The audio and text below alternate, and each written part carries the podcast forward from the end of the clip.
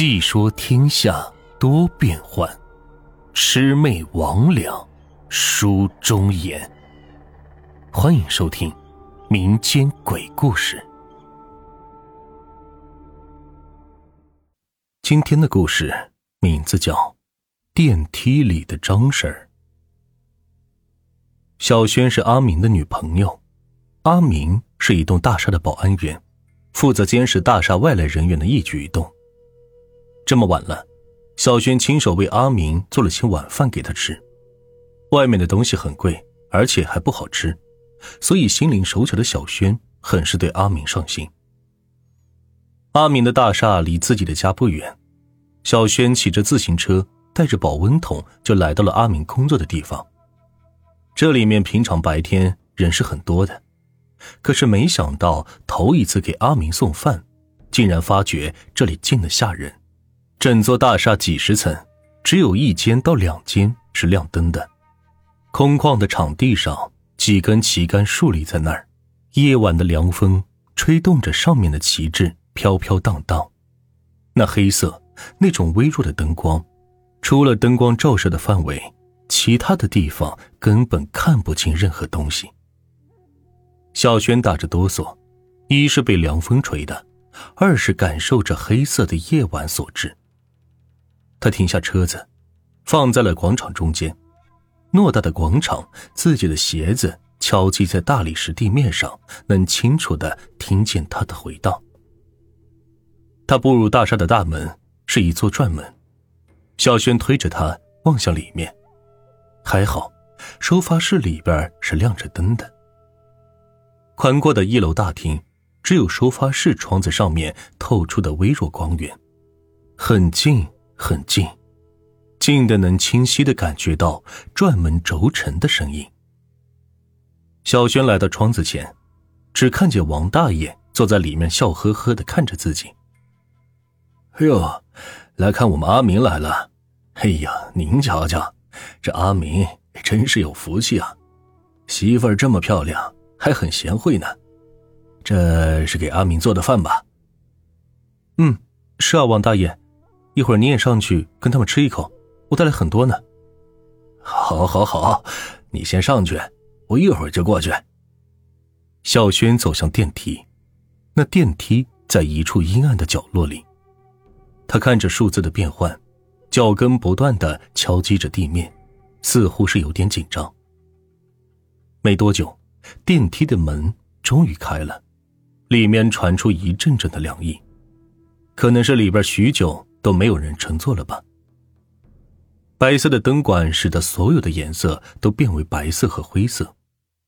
阿明是在二十二层，所以小轩就按了二十二。电梯上升，只看见到达的是五楼。小轩在想：这这么晚了，难道还有人和自己一样来乘坐电梯吗？可是到了五楼之后，电梯的门打开了，电梯外面。却是空空如也，黑暗吞噬了所有的光线，根本看不出外面的情况。小轩只是后怕的趴在电梯的壁上，许久都没有动弹，大气也都没敢喘。当画面定格为静止不动的时候，他突然跑向按钮的方向，按下了按钮。电梯门闭合，小轩心想：这是为什么？可是。就在即将快要到二十二层的时候，电梯竟然停在了二十层。当电梯门被打开的那一刹那，小轩惊呼，他不敢相信自己眼前的事情，因为在自己的对面正直直的站着一个人。而更为诡异的是，那张人的脸，那根本不叫做脸，红色的，非常的瘆人。在背后被黑色吞噬的同时，他竟然直直的站在了小轩的面前。小轩吓得闭上眼睛，不敢直视这一切。许久，他发觉对方并没有声音。他睁开眼看去，那个人竟然一动不动，而且很是怪异。原来，那是一张面具呀，被人用其他东西拼凑出来一个人形，大致的披上些衣服。原来这只是一场恶作剧，自己差点被吓了个半死。小轩是赶紧关上了电梯的门，自己则拨通了阿敏的电话。这边，阿敏在监控室里和几名保安一起哈哈大笑起来。阿敏说：“哥几个，这个玩笑是不是有点过火呀？”“可不是嘛，我都害怕了。一会儿若是你家嫂子上楼，非扒了你张皮不可。”阿敏虽然看着监控哈哈大笑，现在看着自己的手机号码，脑袋后面已经出现了冷汗了。生怕一会儿小轩来这里会狠骂自己一顿。喂，你个死阿米，我好心好意给你送吃的，你们这帮兔崽子竟然吓我！还好我胆子大，你给我等着瞧。说完，那头电话挂了。不一会儿，小轩气冲冲的拿着东西上来了，把东西是一把塞入阿明的手里。哼，你上班，我不跟你办见识，你等你回家去的。看我不收拾你才怪！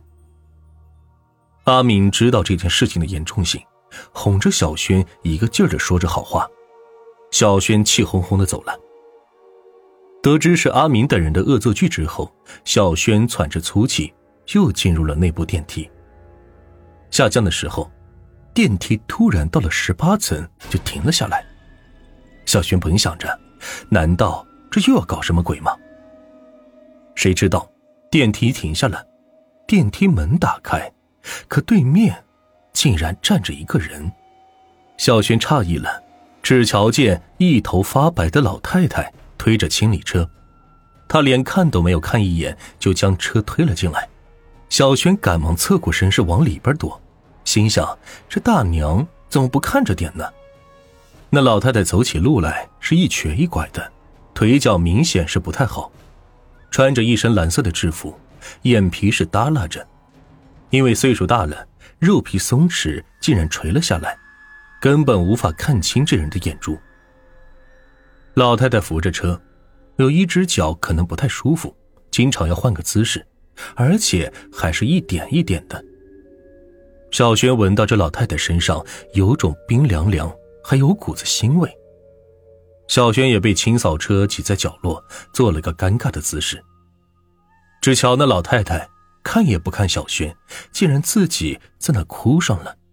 小轩哪里见过这样的，便准备询问，可是想想又没有开口。这个时候，老太太哭的是更加厉害了。她从口袋里拿着照片，眼泪噼里啪啦的落在地上。她这会儿也不知道是从哪儿。拿出了一块抹布还是什么，擦着眼泪。小轩的心里突然抖动了一下，从口袋里拿出一张纸巾，递给了老太太。老太太仿佛是很尴尬似的，突然哆嗦了一下。啊，这这么晚了，怎么还有别人？感情这老太太伤心过度，压根儿就没有瞧见小轩的存在。阿姨，为什么这么难过呀？唉，我呀，我儿子突然死了，剩下我一个人活着，这又有什么意思呢？老太太的声音发出很是怪异，或许是因为哭的颤抖的缘故吧。阿姨，您别这么伤心了。老太太突然拉起小轩的手说：“姑娘呀，我儿子死的这么早。”还没有结过婚，你瞧瞧，你这么漂亮，要是能做我儿媳妇儿，该有多好啊！小轩立刻觉得这老太太说的话有点不对头，急忙是把手抽回来。此时正好电梯到了一楼，啊，阿姨，抱歉，我到了。小轩头也没回的大步向外走去。唉。真漂亮，我儿子要是能娶到这么漂亮的儿媳妇儿，我死也瞑目了。电梯的门缓缓的关上了，此时电梯的指示灯显示的是负十八层，可是这栋大厦哪里有负十八层？这到负四层的地下室就结束了呀。不久之后，小轩和阿明结婚了。放了一个星期的婚假。阿明回到大厦，继续着自己的保安工作。这天夜里，小轩打过电话告诉阿明，他把做的好吃的送到了一楼，叫他自己去取。阿明进入电梯，按了一楼，忽然电梯在十三层那里停了下来，门一开，一个身着蓝色制服的老太太出现在了自己的眼前。哎，张婶，你怎么在这儿呢？哦。是阿明呀，我还没有回去呢，我这打扫完了就休息了。张婶，何必呢？这都下班了，何况你做这个也赚不了几个钱的，何必这么尽心尽力呢？唉，我哪里还有家呢？就剩下我一个人，走到哪里，哪里就是家了。张婶，瞧您这说的。这不是还有我吗？张婶的眼泪从眼角里流了出来，湿漉漉的双手摸在阿明的脸上。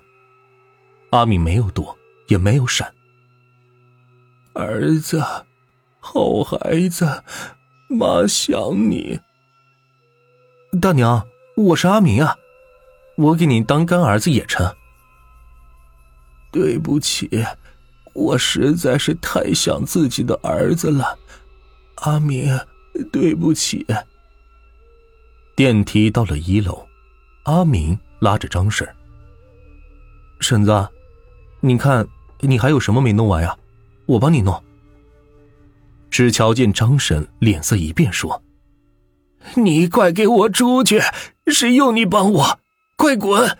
快滚！”